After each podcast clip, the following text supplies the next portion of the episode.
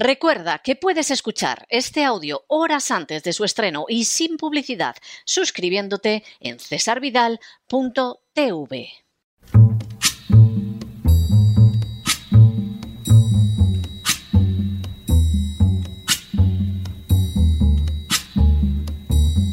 La voz con César Vidal, desde el exilio.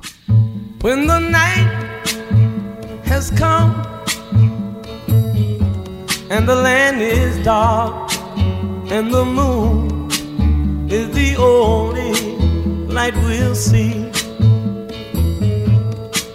No, I won't be afraid.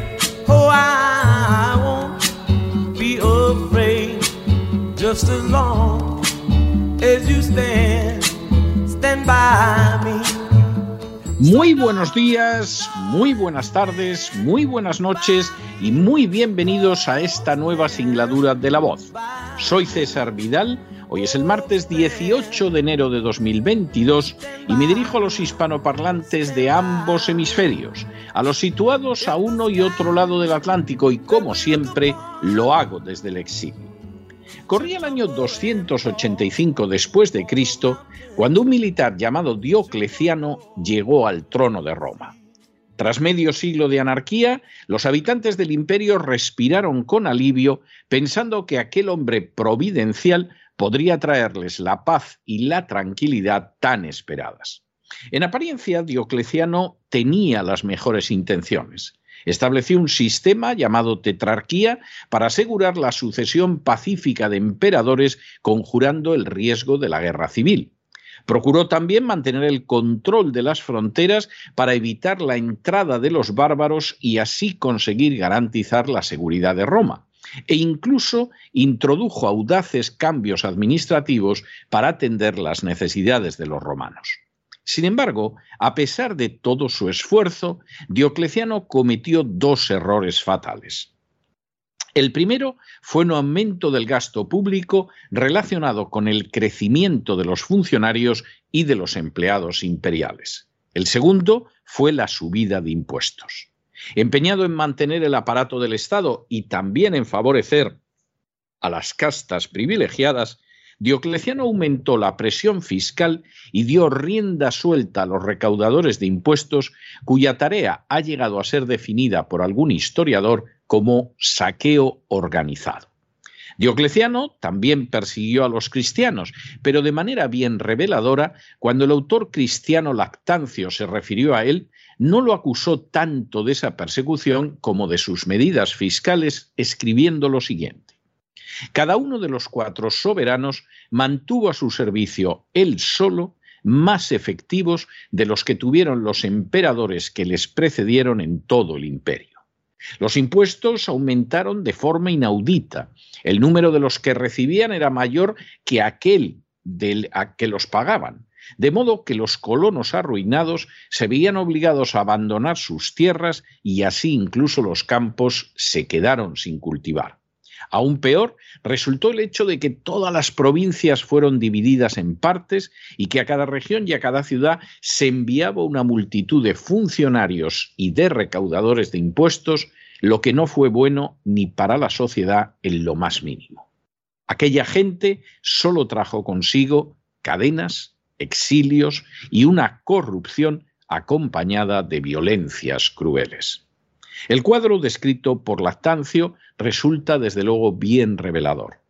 A pesar de ser cristiano, lo peor que podía decir de Diocleciano era que había aumentado el gasto público y los impuestos, y que los recaudadores habían actuado como verdaderos criminales. Ciertamente, Diocleciano intentó dar marcha atrás en un momento dado de ese camino, pero la desgracia había quedado inscrita ya para siempre en la historia de Roma.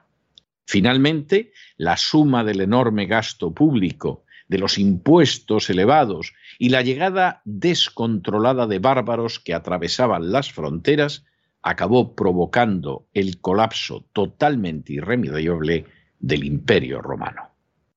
En las últimas horas hemos tenido nuevas noticias sobre el insoportable aumento de la presión fiscal en España. Sin ánimo de ser exhaustivos, los hechos son los siguientes. Primero, El índice de Frank es uno de los indicadores de referencia para medir el esfuerzo fiscal. Segundo, concebido a finales de los años 50 del siglo pasado por Henry J. Frank, su cálculo une los ingresos fiscales que obtienen las administraciones públicas con el Producto Interior Bruto per cápita. De esa manera se puede comprobar cuánto han subido en realidad los impuestos durante un año. Tercero, los datos de la agencia tributaria para el año 2019 confirmaron que los ingresos por impuestos fueron de 212.000 millones de euros durante el conjunto del año. Cuarto, al relacionarse esta cifra con un Producto Interior Bruto per cápita que llegó a los 26.420 euros, podemos ver que la ratio resultante es nada más y nada menos que 8.024 puntos de esfuerzo fiscal. Quinto, en la actualidad ya disponemos de las cifras de recaudación de enero a noviembre de 2021, de manera que es posible realizar una estimación del total de ingresos previstos para el conjunto del ejercicio. De hecho, el Ministerio de Hacienda estima que se situará en el entorno de los 220.000 millones de recaudación. Sexto, en paralelo, las previsiones de crecimiento del Producto Interior Bruto están convergiendo en torno al 4,5%, de modo que la estimación del Producto Interior Bruto per cápita para 2021 se sitúa en torno a los 24.750 euros. Séptimo, a partir de esos datos se deduce que la ratio de esfuerzo fiscal se sitúa en los 8.887 puntos, lo que implica un enorme aumento en relación con el 2019. Octavo, Así, el indicador de esfuerzo fiscal obtenido en 2021 se sitúa un 11% por encima de los niveles observados antes de la crisis del coronavirus. Noveno. Así también, aunque la economía española continúa al menos un 6% por debajo de las cotas de la actividad previas a la crisis del coronavirus, los habitantes de España sufren que les impongan un esfuerzo fiscal que es mucho mayor. Y décimo, en otras palabras, con una economía deprimida desde hace dos años y que ha producido mucho menos, los sicarios de la agencia tributaria han sacado muchísimo más dinero a los españoles, situación escandalosamente injusta de la que se jactaba hace apenas unas semanas el director general de la agencia tributaria, Jesús Gascón, en una reunión de inspectores de Hacienda. Como no nos cansaremos de repetir, España es formalmente una monarquía parlamentaria, pero en la práctica es un Estado del antiguo régimen, el anterior a la Revolución Francesa, en el que las castas privilegiadas expolian lo que producen fundamentalmente las clases medias, valiéndose para ello de una legislación opresiva y de legiones de buscabonus al servicio de la agencia tributaria. Para colmo de males y por añadidura de tan desastrosa configuración estatal, la situación económica de España es todo menos halagüeña. Su porcentaje de población desempleada es el triple que el de Alemania y el doble que el de Francia, aunque ni Alemania ni Francia atraviesan por su mejor momento. Y de hecho hay economistas en que insisten que la cifra real de desempleados en España en realidad supera ampliamente el 30%, lo que implica un dato propio del tercer mundo. A la vez, España ha sido incapaz de controlar el déficit público y cuenta desde la época del nefasto Montoro con una deuda pública que supera holgadamente el 100% del Producto Interior Bruto. En otras palabras, España está quebrada desde hace años y entrará en suspensión de pagos en el mismo instante en que el Banco Central Europeo deje de comprar su deuda pública. A pesar de tan alarmante situación, España no ha reducido el gasto público, sino que lo ha aumentado. Y no ha bajado los impuestos, como era de rigor, sino que los ha subido llegando a la terrible aberración de que produciendo la nación mucho menos, los sicarios de la agencia tributaria han expoliado todavía más dinero a los contribuyentes. A todo ello se suma desde este mes, como contaremos ya en otra ocasión, nuevas subidas de impuestos. Semejante situación es intolerable, pero sobre todo apunta a un desastre que cada vez adquiere más el aspecto de irreversible. Los españoles, por añadidura, toleran que los esquilmen de manera legal o ilegal cuando sus ingresos han disminuido, cuando el desempleo ha aumentado y cuando los precios no dejan de subir. Por supuesto, sometidos a un salvaje esfuerzo fiscal, los contribuyentes españoles son muy libres de comportarse de esa manera y de soportar que el director de la agencia tributaria se jacte de que sus esbirros han expoliado más a los españoles precisamente cuando más deprimida está la economía y cuando tienen menos.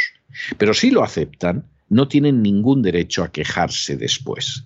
Han tolerado ovejunamente un esfuerzo fiscal criminal y por lo tanto tendrán que aceptar las consecuencias cuando a causa de una inmigración descontrolada, de un gasto público que no deja de crecer y de unos impuestos injustos, criminales y salvajes, con una economía hundida, todo se desplome como antaño sucedió con Roma.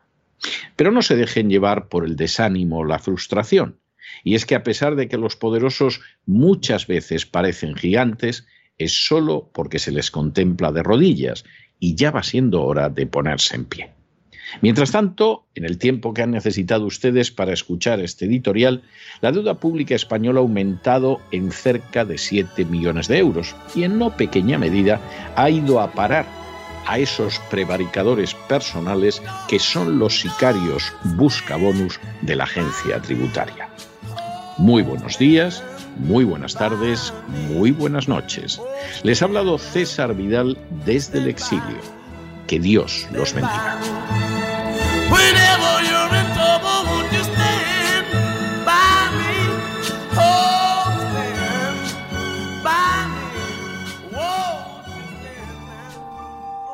Esta sección está patrocinada por crowdfunding con el siguiente mensaje. Nuestro Señor Jesucristo, el único Dios verdadero, es misericordioso y nuestro Salvador.